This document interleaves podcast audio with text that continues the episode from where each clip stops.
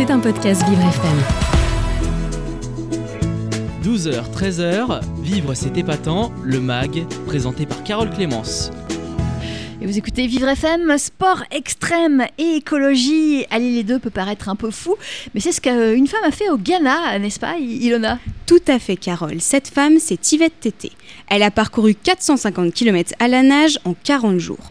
Elle s'est lancé le défi fou de descendre du nord au sud le fleuve de la Volta. Et elle est juste partie pour la gloire d'un exploit sportif? Eh bien, pas tout à fait. Elle est une fervente militante écologiste. Elle s'était donc fixé un objectif sensibiliser sur la pollution liée aux vêtements qui s'entassent dans les décharges de son pays.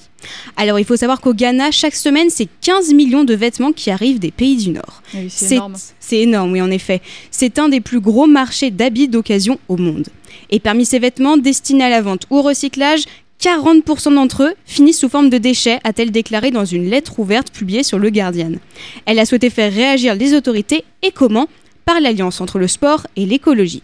On le sait bien, les exploits sportifs sont plus pris en compte que les actions écologiques. Elle nageait donc 6 jours par semaine en faisant des pauses de 20 minutes pour s'hydrater et se restaurer. Yvette en profitait alors pour prélever des échantillons d'eau qui seront ensuite analysés pour évaluer l'état de pollution du fleuve. Car ce qu'en fait, ce qui pollue énormément, ce sont les microfibres plastiques issus de nos vêtements.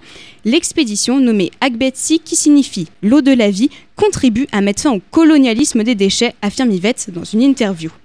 Elle voulait documenter la dégradation de la qualité de l'eau ces dernières années, une dégradation qu'elle décrit comme un véritable fléau. Pour elle, cette documentation était donc plus que nécessaire pour que les choses évoluent.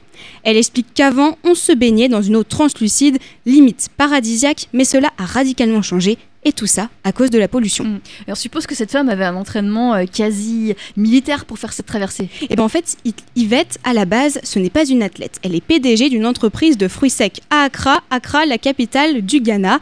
Elle s'est engagée dans la fondation OR qui sensibilise au ravage de la fast fashion. Nageuse depuis l'âge de 4 ans, Yvette s'est entraînée pendant 7 longs mois. Elle a énormément crawlé pour renforcer notamment son endurance. Durant toute son expédition, elle était suivie par une personne en kayak pour la ravitailler et lui venir en aide en cas de besoin. Un drone a filmé son aventure. En voyant les images, on se rend compte de la difficulté. Pour vous les décrire, c'est assez simple. Un courant très fort et une eau de couleur marron, c'est sûr qu'on est loin de l'eau turquoise de la mer Méditerranée. Alors Carole, en ayant vu les vidéos de son expédition, et contrairement à ce qu'on pourrait croire, elle ne porte pas de combinaison.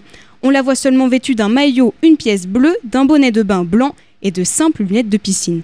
Une protection quand même assez minime pour nager au sein du fleuve de la Volta, malgré une eau totalement opaque et qu'on se le dise, peu attirante. Mm, du coup, euh, comment elle va maintenant? Comment va sa peau? Eh bien, elle va bien, elle se remet de, son exploit parce que ça fait déjà un mois qu'elle est revenue et elle a partagé les données collectées à la Fondation Or. Alors, les échantillons d'eau Les échantillons d'eau, c'est ça, dans des petits flacons et on ne connaîtra pas les résultats avant quelques semaines, voire quelques mois, euh, parce qu'en fait maintenant, même si elle est le repos complet, il faut quand même un petit peu de temps pour euh, construire la carte thermique à travers le Ghana, et le but de cette carte, ce sera de montrer les zones de pollution élevées et faibles, ainsi que les différents polluants. Plus qu'une performance sportive, c'est une démarche écologique. En descendant le fleuve du nord au sud, Yvette est rentrée dans l'histoire. On attend donc avec impatience les résultats et peut-être une prochaine édition dans un autre fleuve. C'était un podcast Vivre FM. Si vous avez apprécié ce programme, n'hésitez pas à vous abonner.